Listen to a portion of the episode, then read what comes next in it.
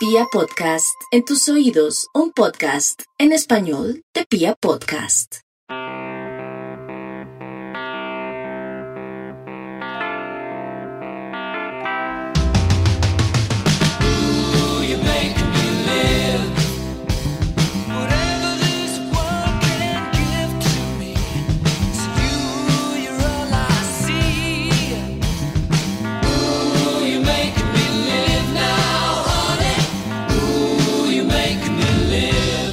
Nuevamente nos reunimos aquí en Serialmente para hablar del amor. El amor, el amor, el amor. ¿Qué sería de nuestra vida sin el amor? ¿Han tenido la suerte de experimentar esa sensación incontrolable en la boca de sus vientres cuando ven a esa persona especial? No importa cuánto logremos controlarnos. Cuando nos cegamos por una persona, toda la razón desaparece de nuestra mente obnubilada y comenzamos a guiarnos exclusivamente por el deseo y la necesidad de amar y ser amados. Y esto hablando exclusivamente de ese momento en el que nos sentimos atraídos por alguien y nos comenzamos a enamorar. Actuamos como idiotas. Nos pavoneamos en una suerte de cortejo que no es más que la versión socializada de lo mismo que hacen todos los especímenes del reino animal. Mientras esa media naranja ocupa nuestros pensamientos, se vuelve lo único que nos interesa, dejando atrás nuestro trabajo, nuestra familia y nuestros hobbies. Procuramos mostrar nuestra mejor versión y rezamos a los dioses para que se nos preste atención. Y cuando logramos dar el primer paso, comenzamos a construir una relación y es ahí cuando verdaderamente se configura el amor. El primer beso, la explosión de sensaciones más tremenda, la química compartida en el intercambio de saliva y la culminación primeriza de todo lo que parecíamos desear durante nuestras vidas. Un beso con amor tiene un componente mucho más complejo que denota todas las particularidades de nuestra especie. La excitación sexual adquiere unos niveles mucho más difíciles de dominar y el deseo termina siendo una manifestación física de lo que nuestro corazón alberga. De ninguna manera es comparable el deseo que se siente con alguien que nos atrae al que nos recorre cuando ese alguien además nos enamora. La plenitud puede llegar a alcanzar niveles de gloria inigualables y es suficiente para centrarnos en la idea de fraguar una vida. Y entonces el amor deja de ser un simple sentimiento para convertirse en un proyecto.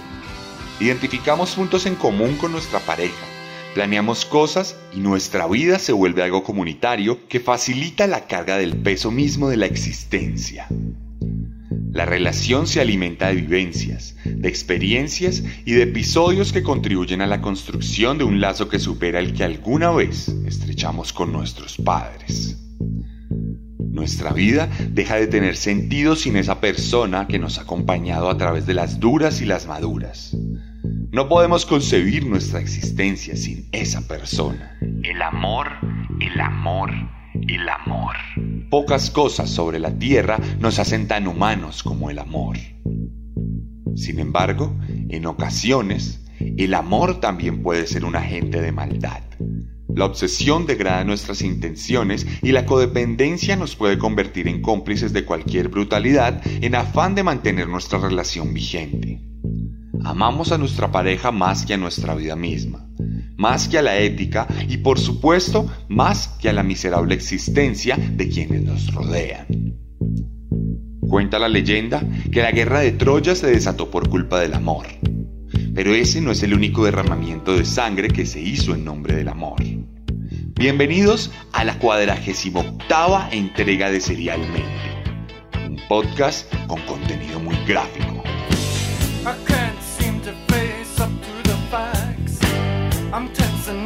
And I can't relax. I can't sleep cause my bed's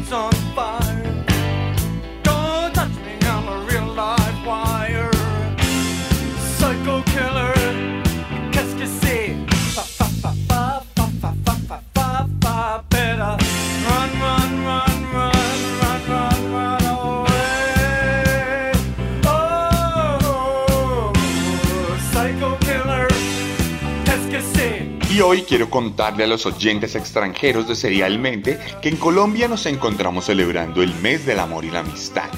Especialmente este fin de semana que pasó fue el momento para celebrar con esas personas que hacen de nuestra vida algo menos miserable y que nos dan la fuerza necesaria para levantarnos cada mañana a vivir con una mejor cara en un país fallido. Amor y amistad es una celebración tradicional en mi país similar a lo que mundialmente es conocido como San Valentín, solo que nuestra versión tercermundista y mestiza. Por eso, en Serialmente quisimos hacer parte de la celebración y les trajimos la historia de una pareja de enamorados que alimentó su relación con la sangre de varias mujeres inocentes. Hoy les voy a contar la historia de Paul Bernardo y Carla Homolka. Los asesinos Barbie y Ken.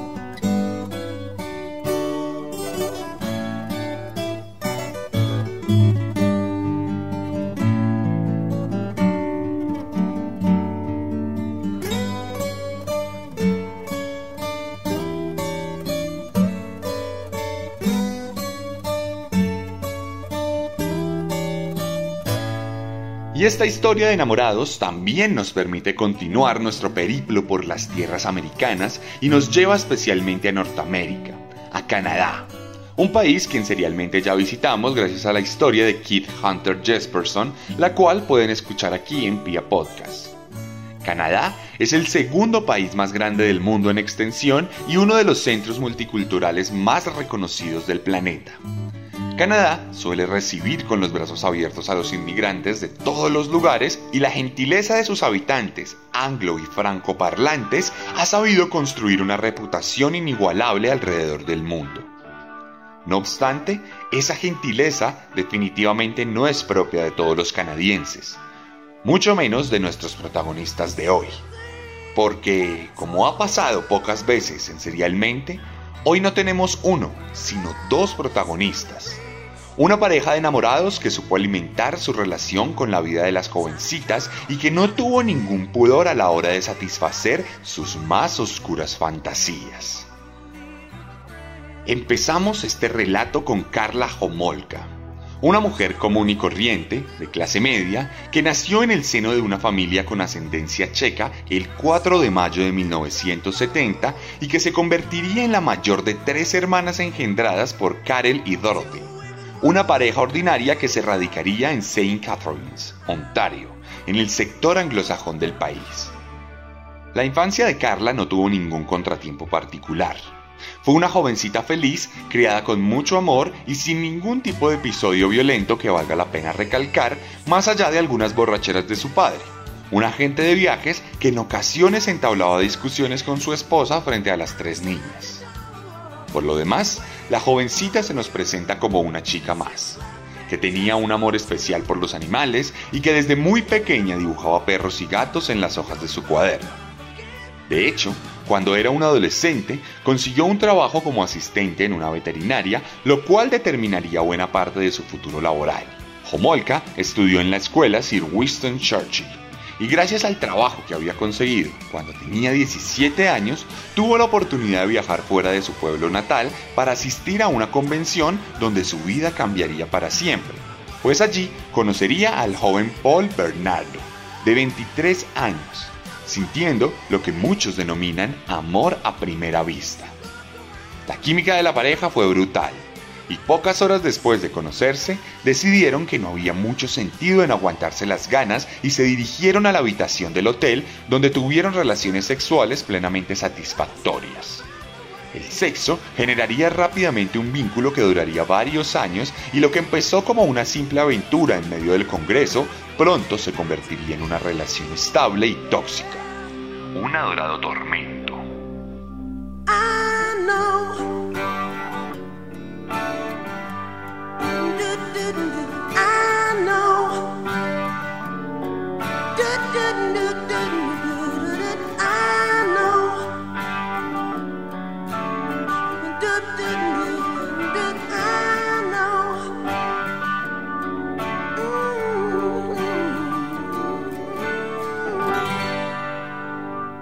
Pero ¿quién era ese atractivo joven que flechó su corazón? Paul Kenneth Bernardo nació el 27 de agosto de 1964 en la provincia de Ontario, Canadá, en el seno de una familia completamente disfuncional. Cuando tenía 11 años, su padre acosó a una niña y fue demandado por crímenes contra menores de edad. Esto rompería por completo a la madre, quien se sumiría en una depresión absoluta y desde entonces decidiría vivir completamente exiliada y solitaria en el sótano de la casa, cortando el vínculo con su familia. Esto privó a Bernardo de sus dos lazos de crianza principales, por lo que no tuvo ninguna guía a la hora de entender los límites de la vida.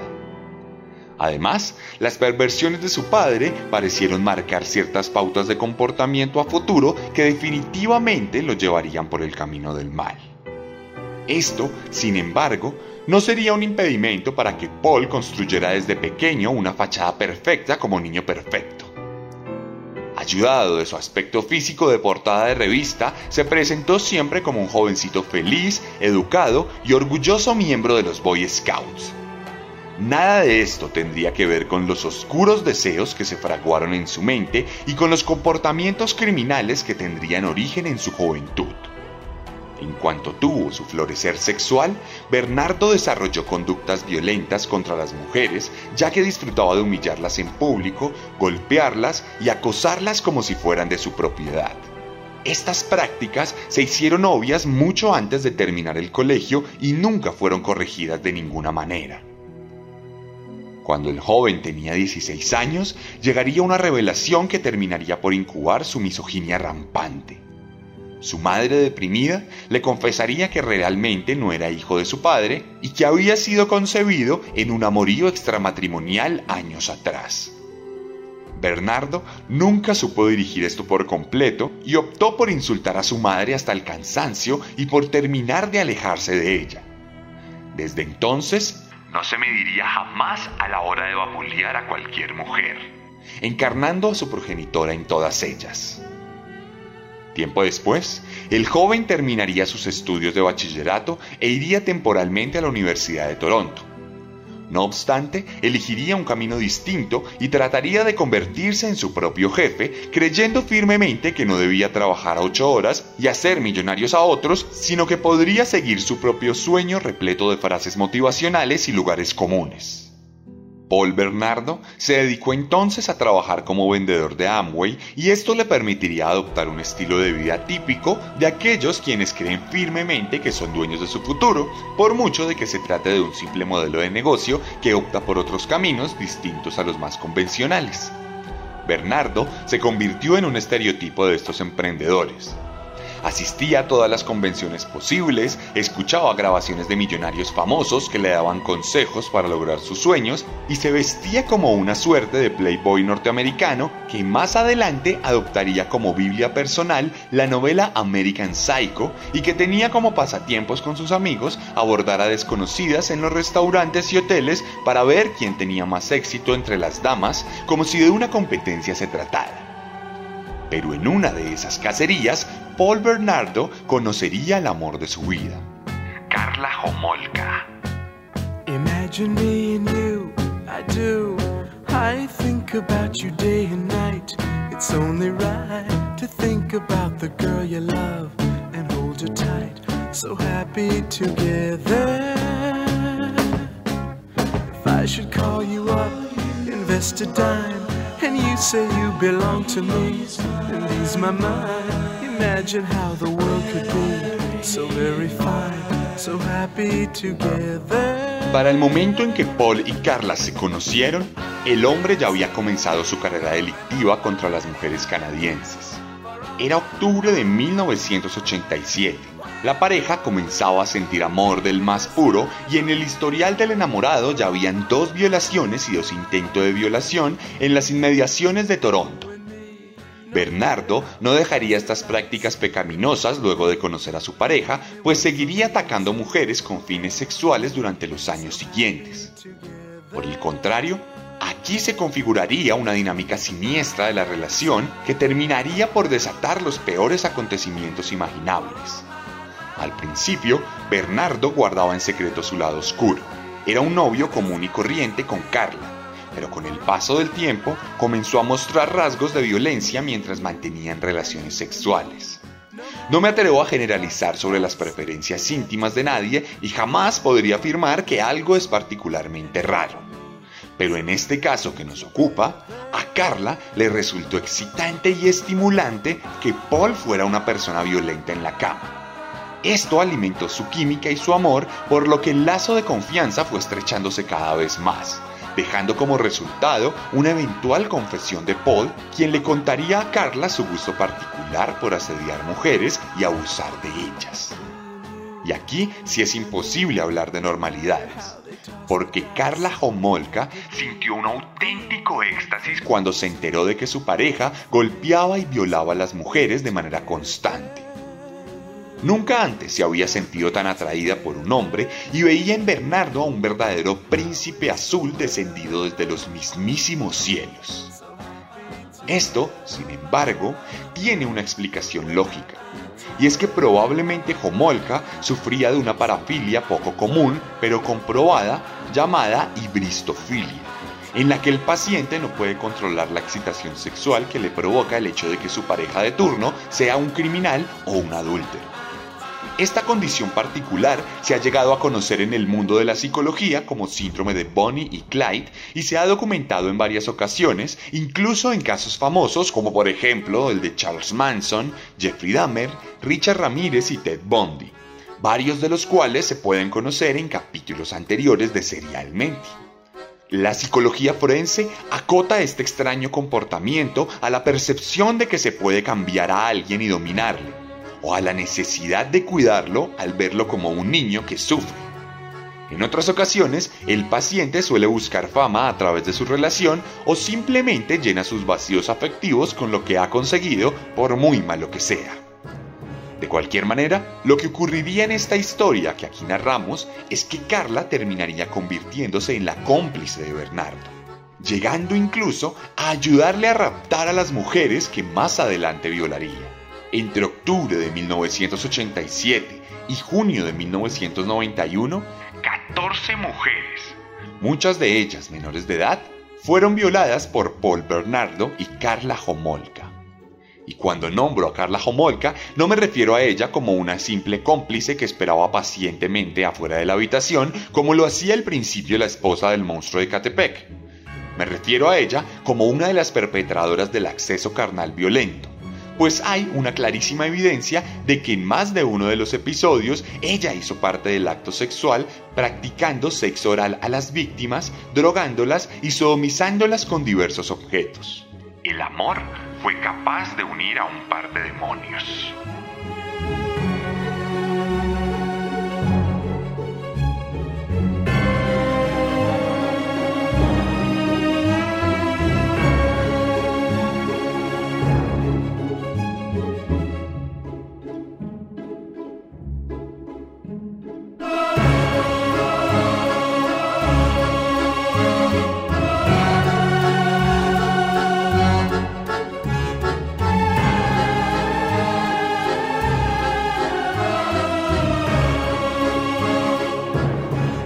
Esta carrera criminal le costaría a Paul Bernardo una investigación por parte de la policía canadiense.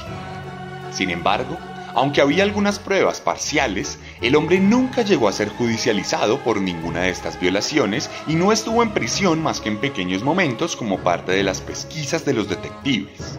Luego de algunos años de relación, la pareja buscó formalizar su vínculo por medio del matrimonio.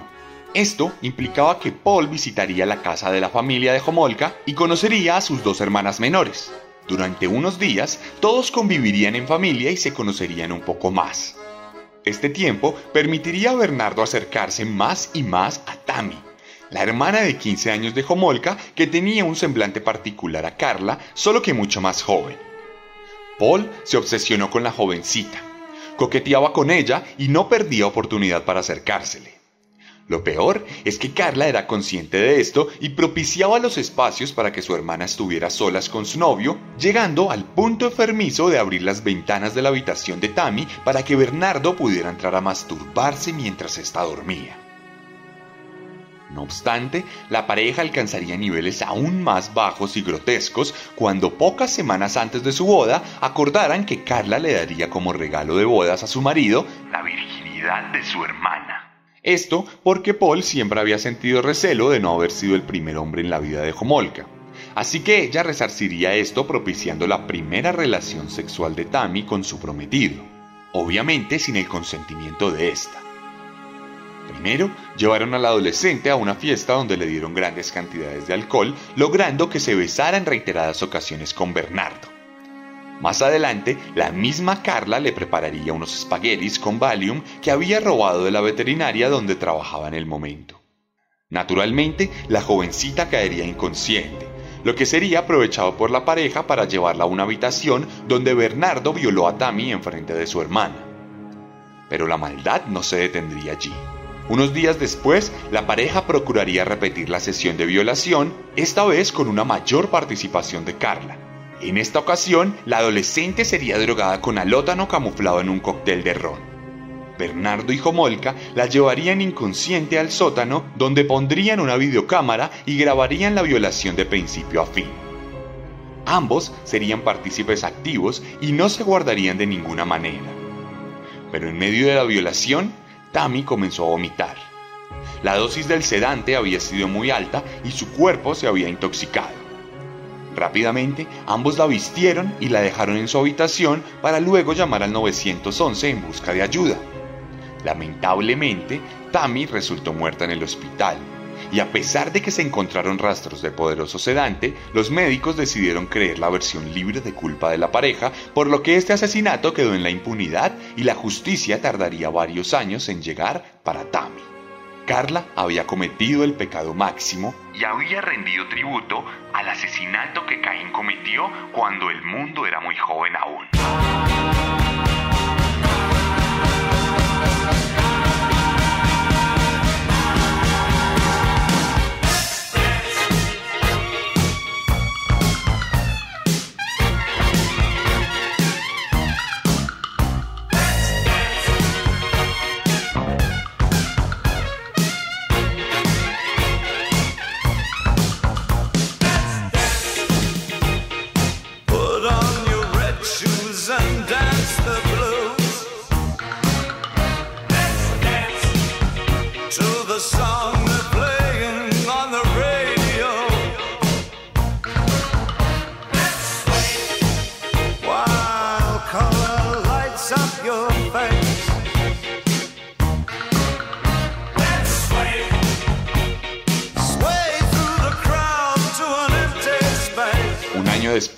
Ya siendo marido y mujer, Paul y Carla raptarían a Leslie Mahaffey, de 14 años, después de ofrecerle algunos cigarrillos para llevarla al auto donde la amarraron y la vendaron los ojos. Así la llevaron a su hogar, donde la ataron en una habitación dispuesta para una filmación.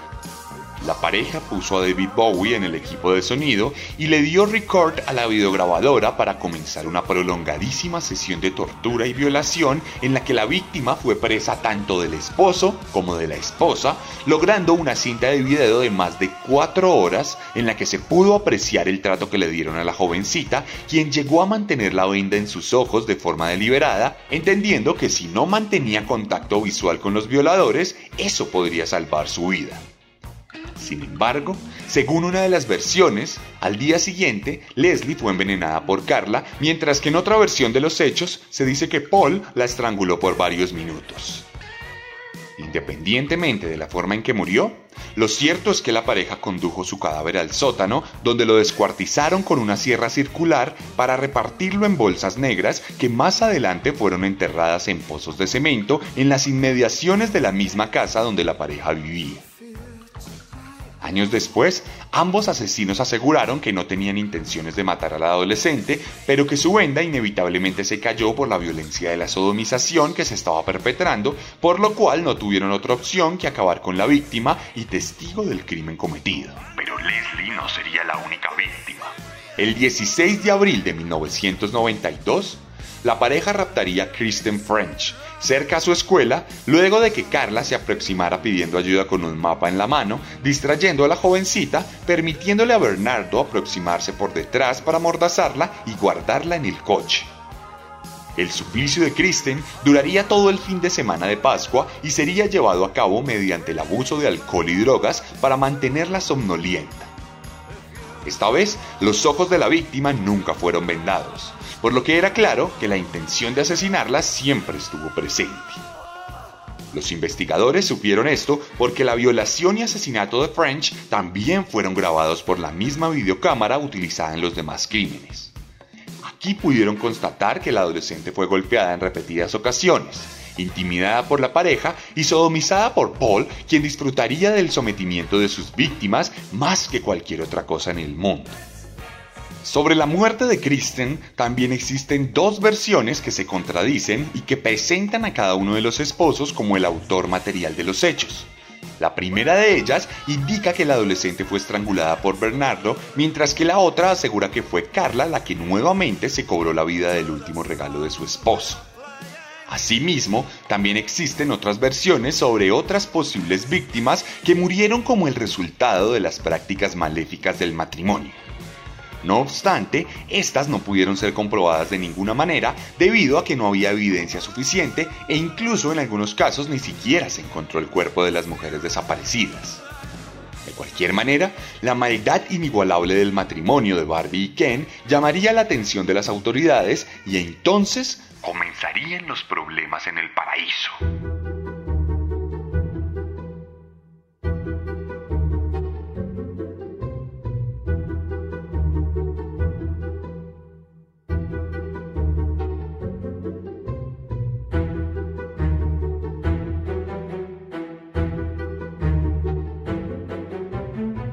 Pero no todo era amor y fraternidad entre los enamorados. Lo cierto es que la relación entre Paul y Carla tenía altísimos componentes de violencia de género y sometimiento. De hecho, en diciembre de 1992, Homolka sufrió una terrible golpiza a manos de su esposo que utilizó como arma una linterna. A raíz de esto, Carla llegaría a denunciar a Bernardo ante la policía y este llegaría a ser arrestado por los mismos agentes que tiempo atrás le habían investigado por su presunta conexión con las violaciones ya mencionadas. Esto volvería a poner a Paul en el ojo de las autoridades, quienes pondrían vigilancia constante al hombre y a la mujer que ahora se habían separado luego del violento final de su relación. Esta vigilancia coincidiría con el resultado de una prueba de ADN que relacionaba a Paul directamente con uno de los casos de violación que tenía en el archivo la policía. Así que los detectives se acercaron a Carla en busca de información. Aquí el desamor jugaría un papel fundamental, pues la mujer, herida emocionalmente por la golpiza y llena de odio hacia su expareja, fraguó una estrategia para responsabilizarle de todas las abominaciones cometidas. Homolka le exigió a los agentes de policía inmunidad a cambio de contar toda la verdad de los hechos. Los detectives no podían prometer tal cosa, pero sí emprendieron una negociación en la que acordaron que la mujer pagaría un máximo de 12 años de cárcel independientemente de los crímenes que confesara, siempre y cuando estuviera dispuesta a testificar contra su exmarido. Trato al que ella accedió, causando la captura de Paul en febrero de 1993. En este punto comenzaría un prolongado juicio que recibiría una gran atención por parte de la prensa, a pesar de que toda la información del caso era completamente privada y secreta. Homolka contó con pelos y señales todos los crímenes cometidos por la pareja y aseguró que actuó obligada por su esposo abusador, quien además era el autor material de los asesinatos acusados por la fiscalía. Paul, por su parte, aseguró que Homolka había sido la responsable de las muertes y que jamás la obligó a asistirle en ninguna de las violaciones. Sin embargo, en el punto más álgido del juicio se presentarían los videos que la pareja grabó como prueba de los crímenes cometidos. Los miembros del jurado y el juez tuvieron que horrorizarse con las incontables horas de video que fueron presentadas en el estrado y que tuvieron que ser vistas minuto a minuto en aras de lograr un veredicto justo. En las imágenes pudo verse la cara de sufrimiento de decenas de mujeres distintas mientras Paul y Carla disfrutaban por igual de su rol de victimarios. Esto generó un escándalo, pues las autoridades aceptaron que de haber conocido los videos antes, no hubieran ofrecido un trato tan benevolente a Carla, quien a todas luces era tan responsable de los hechos como Bernardo. En cualquier caso, el daño ya estaba hecho y fue Paul quien recibió todo el peso del veredicto, siendo condenado a cadena perpetua por diversos cargos. Además, le fue rotulado el estatus de delincuente peligroso, lo que prácticamente imposibilitaría su libertad condicional para siempre. Carla, por su parte, solo fue acusada de ser cómplice, por lo que recibió una condena de 12 años tal y como se le había prometido. La prensa armó un escándalo tremendo y la comunidad se manifestó en contra de la suave pena que recibió Carla. Sin embargo, no había nada que hacer.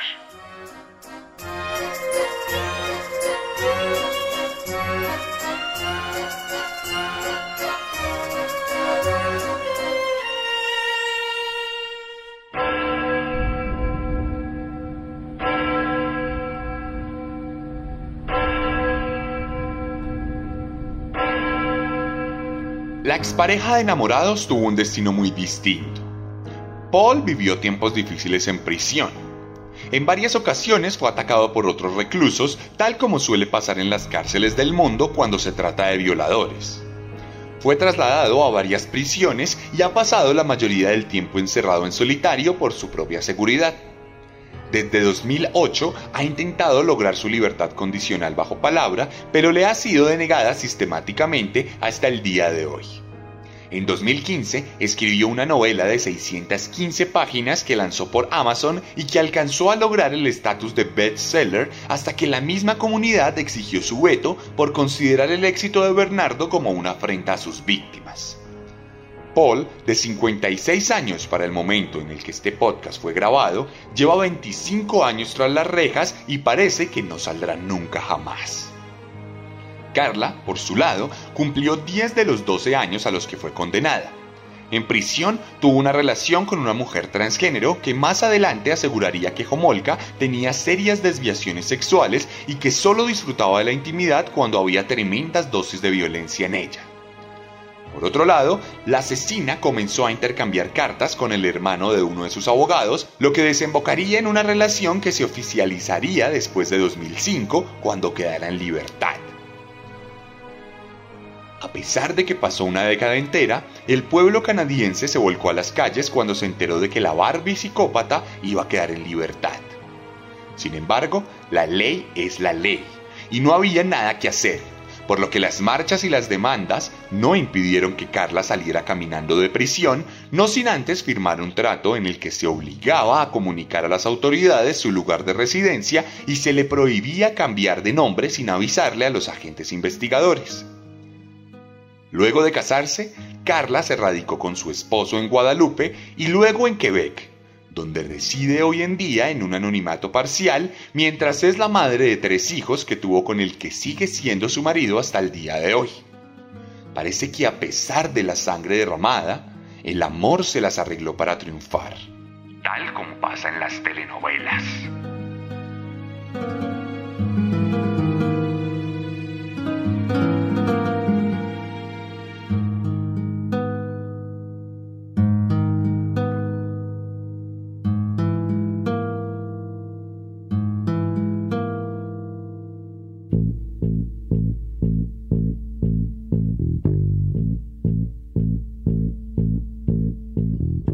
Esta fue la cuadragésima octava entrega de Serialmente en Vía Podcast. Después de este, estamos a solo dos capítulos del final de temporada de Serialmente.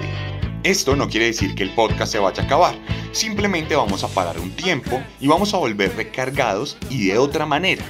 Veníamos trabajando serialmente de forma constante cada semana sin parar y queremos transformarlo en algo nuevo, queremos transformarlo en un producto que se presente por temporadas, en cuyo contenido los capítulos alberguen cosas en común, de manera que les hablemos cada temporada de algo distinto.